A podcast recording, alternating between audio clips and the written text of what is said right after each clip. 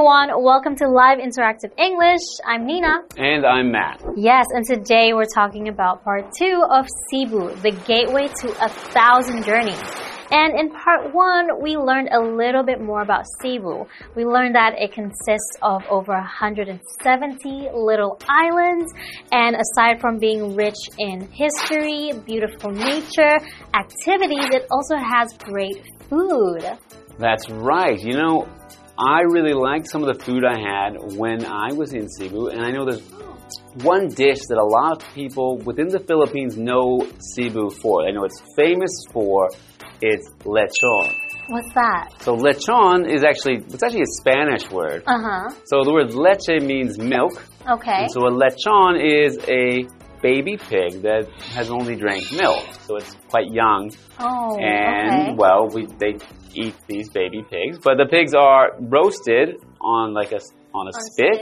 Okay. Yeah, and they're very delicious in Cebu because they make the meat very nice and has a very you know crispy skin on the outside, and it's really delicious. And it's something you must try if you go to Cebu. Ah, but baby pigs are so cute. Sometimes cute can also be delicious. oh my god. okay, so continuing, let's learn a little bit more about Cebu and what it has to offer.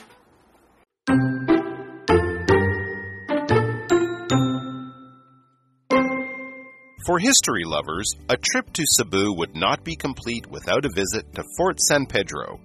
The building itself dates back several centuries to when the Philippines was controlled by Spain. Originally, it was used to fight off attacks by pirates, but today it is a museum that preserves important Spanish records, sculptures, and paintings.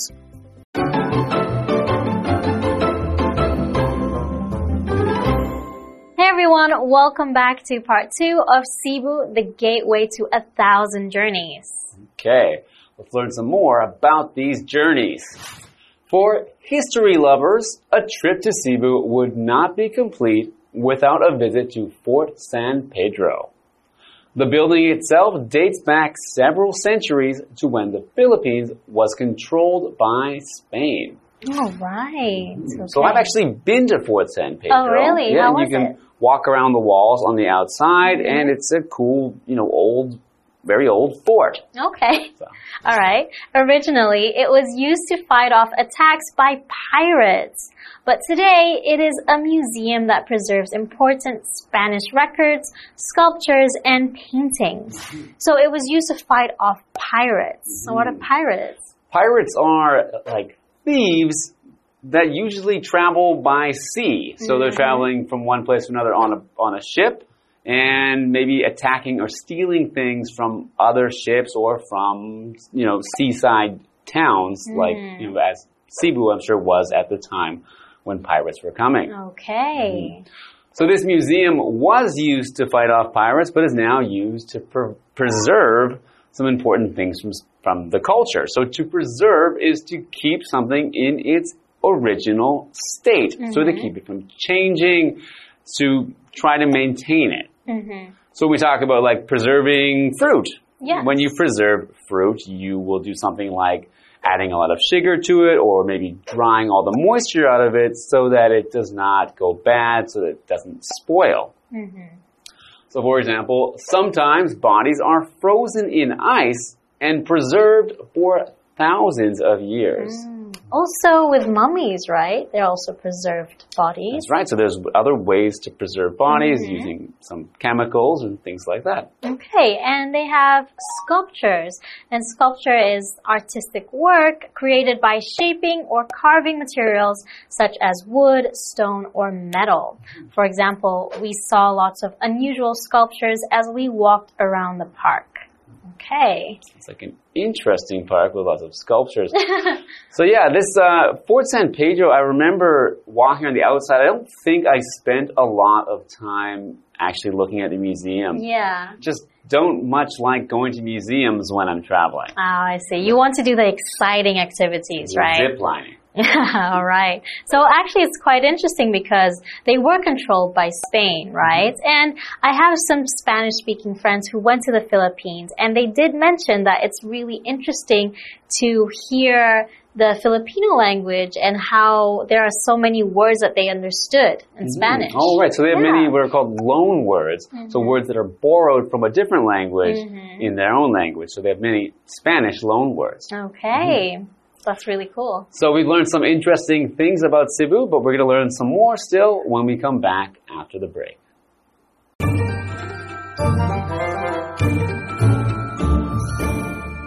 Hello，大家好，我是 Hanny。我们在第一天的课程提到，宿务有着丰富的历史。那对于喜爱历史的人而言，没有参观圣佩德罗堡，宿务之旅就不算完整了。这个建筑它本身的历史可以追溯到菲律宾被西班牙统治的几个世纪前。那最初是用来抵御海盗攻击，如今它是一座博物馆，里面有保存着重要的西班牙档案记录啊、雕塑还有绘画。单字 preserve。Preserve 表示保存或是维护，是个动词。那么 sculpture 它表示雕塑品或是雕刻艺术。补充一下，Matt 老师刚刚用到 a history buff 来指历史爱好者。那这个 buff b u f f 它是指迷或者是爱好者。老师们刚刚也有聊到，菲律宾语当中有不少来自西班牙语的这个外来语。那老师说的 loan word，loan word 就是指这个外来语、介词、借用语。好，那这边两个重点，我们进入文法时间。好，我们来看第一个重点是主词 would not be complete without 名词或动名词，是表达没有什么什么就不算完整，一定要有什么什么才行。那这是双重否定的句型，用两个否定词 not 和 without 来表达出肯定意思，也可以写作 no 什么什么 would be complete without 名词或动名词。举例来说，A trip would not be complete without tasting the local food。也可以说，No trip would be complete without tasting the local food。旅行一定要品尝当地美食才行。好，那延伸学习是 There are few better ways 点点点 than 点点点，则可以表达没有什么比什么什么更好的方法了。那这个句型是利用否定 few 去搭配比较级 better 来强调出最高级的语义。例如。There are few better ways to start your day than with a delicious breakfast。没有什么比吃一顿美味早餐来展开新的一天更好的方式了。也就是说啊，展开新的一天最好方式就是吃一顿美味早餐。好，那第二重点是 date back，它表示追溯到什么什么，开始始于什么，或是创建于什么什么。那用法是 date back。加一段时间，或是 date back to 加上某个时期或年代。例如，This tradition dates back seven hundred years。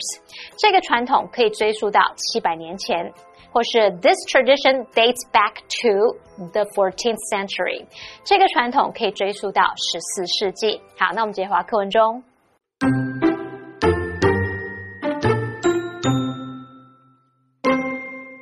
Similarly interesting is the Magellan's Cross Pavilion, which commemorates the arrival of Christianity to Cebu in 1521. This site was declared a National Cultural Treasure in 2021 and is one of the most important religious locations in the Philippines. Historic buildings aside, there are few better ways to experience the local culture than diving into Cebu's famous cuisine. For the best barbecue you'll ever taste, head to Cebu City and the late closing food court Sugbo Centro. Here, you'll find stands offering all sorts of delicious meats ready to cook and eat. A must try is the chorizo de Cebu, a sweet pork sausage made with lots of local spices. So, what are you waiting for? Pack your bags, head to Cebu, and start on a memorable journey filled with history, barbecue, beaches, and adventure.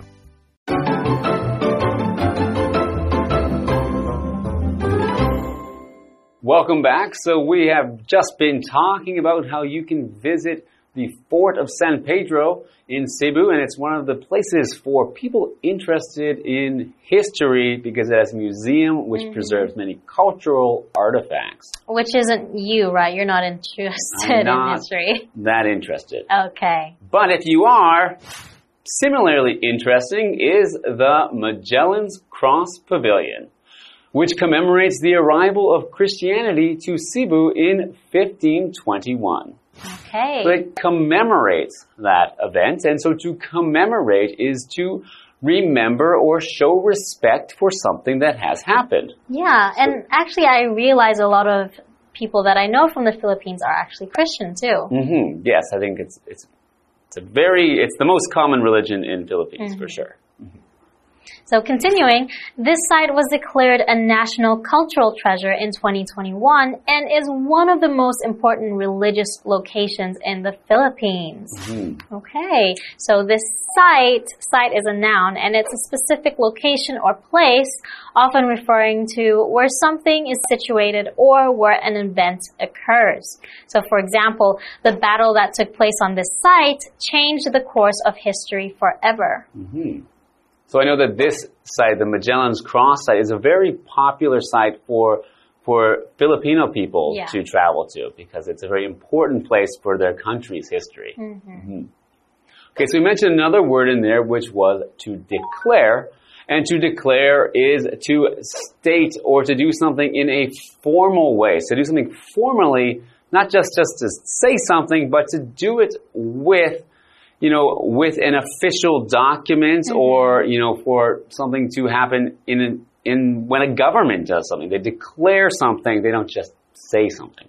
So for example, the mayor declared a state of emergency due to the typhoon. Okay, we get that in Taiwan sometimes, right?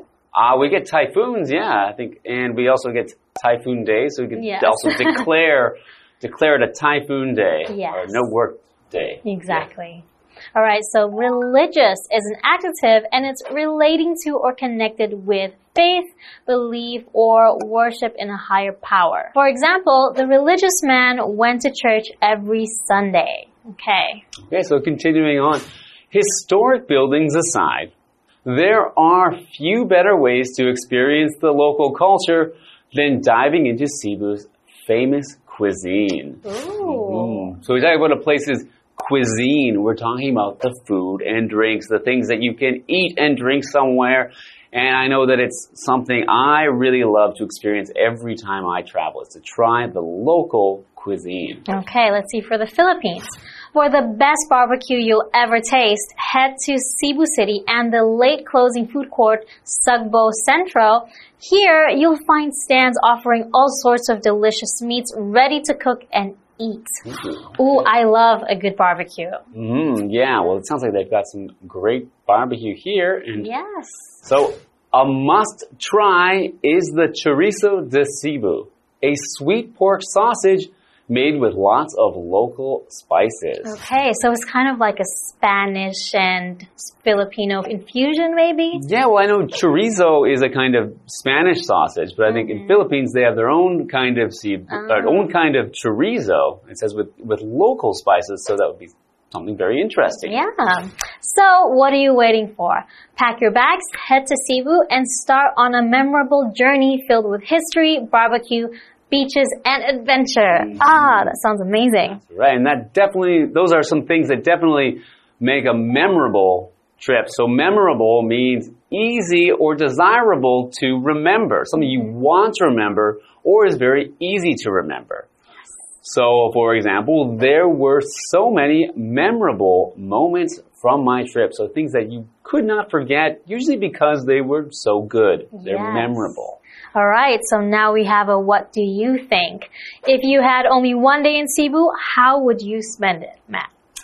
Okay, so so there's something that I didn't do in Cebu that I would still like to go back and do. So I would spend the whole day swimming with whale sharks Wow. Mm, because they're amazing and impressive and they're huge animals.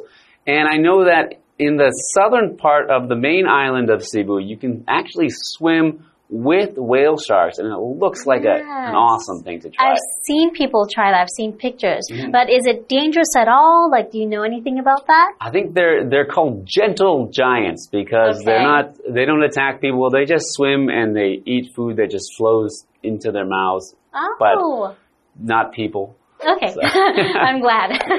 All right, so we learned so much about Cebu and what it has to offer, and I cannot wait to see you there.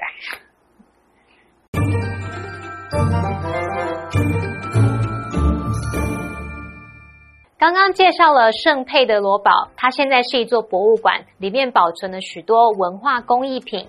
Matt 老师刚刚用到 artifact 这个字，a r t i f a c t，artifact 可以指手工艺品或是人工制品的意思。那课文接着介绍了麦哲伦十字架亭，它是用来纪念基督教于一五二一年传入宿务。那这个地点在二零二一年被宣布为国家文化宝藏，是菲律宾最重要的宗教场所之一。好，那么单字 site。它就表示地点、场所，它也有网站的意思。那么 declare 这个动词表示宣布、宣告、宣称。religious 可以形容宗教的或是虔诚的。Nina 老师在解释单字时用到 worship 这个动词，w o r s h i p。Worship 表示敬奉或是崇拜。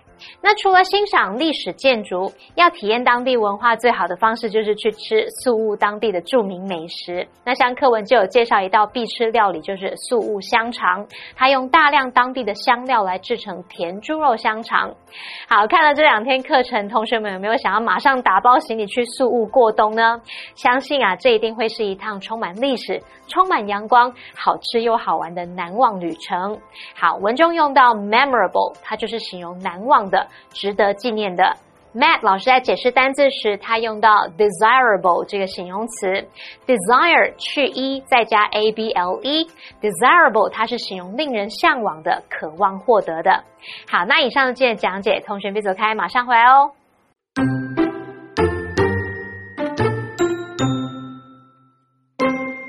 For history lovers, a trip to Cebu would not be complete without a visit to Fort San Pedro. The building itself dates back several centuries to when the Philippines was controlled by Spain.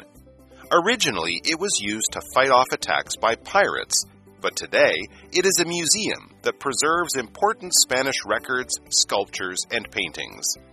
Similarly interesting is the Magellan's Cross Pavilion, which commemorates the arrival of Christianity to Cebu in 1521. This site was declared a National Cultural Treasure in 2021 and is one of the most important religious locations in the Philippines.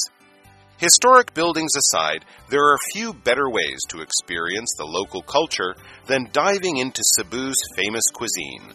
For the best barbecue you'll ever taste, head to Cebu City and the late closing food court Sugbo Centro. Here, you'll find stands offering all sorts of delicious meats ready to cook and eat. A must try is the chorizo de Cebu, a sweet pork sausage made with lots of local spices. So, what are you waiting for? Pack your bags, head to Cebu, and start on a memorable journey filled with history, barbecue, beaches, and adventure.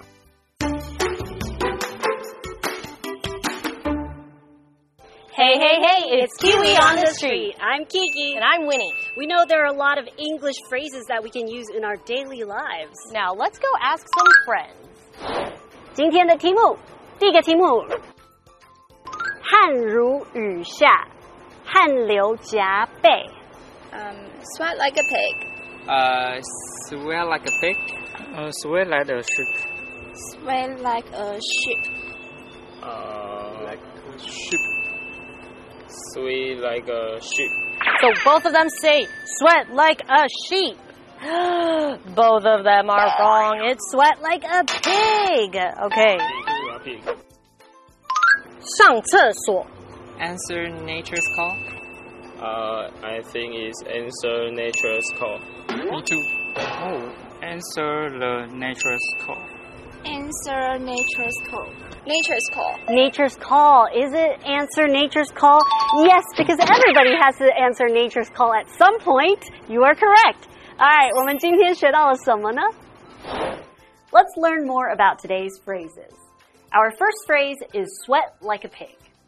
Believe it or not, pigs don't actually sweat that much because usually when they're hot, they go straight into some nice cooling mud. This pig refers to pig irons or crude iron, which is unprocessed iron during steel production. The shape looks like little piglets eating from a sow or a female pig that has given birth. These pig irons are incredibly hot and they can't be moved until they reach a point where water vapor appear on its surface, producing sweat. That's where the phrase sweat like a pig comes from. Our second phrase is answer nature's call. Answer nature's call is to go to the bathroom. Something that comes naturally to all living beings, and your body has the urge to do it. There's nothing else you can do unless you release it. It's like nature is calling you to go to the toilet. If you don't want to tell someone so directly that you need to use the toilet, you can say, Excuse me, but I need to answer nature's call. And those are our two phrases for today. Kiwi later!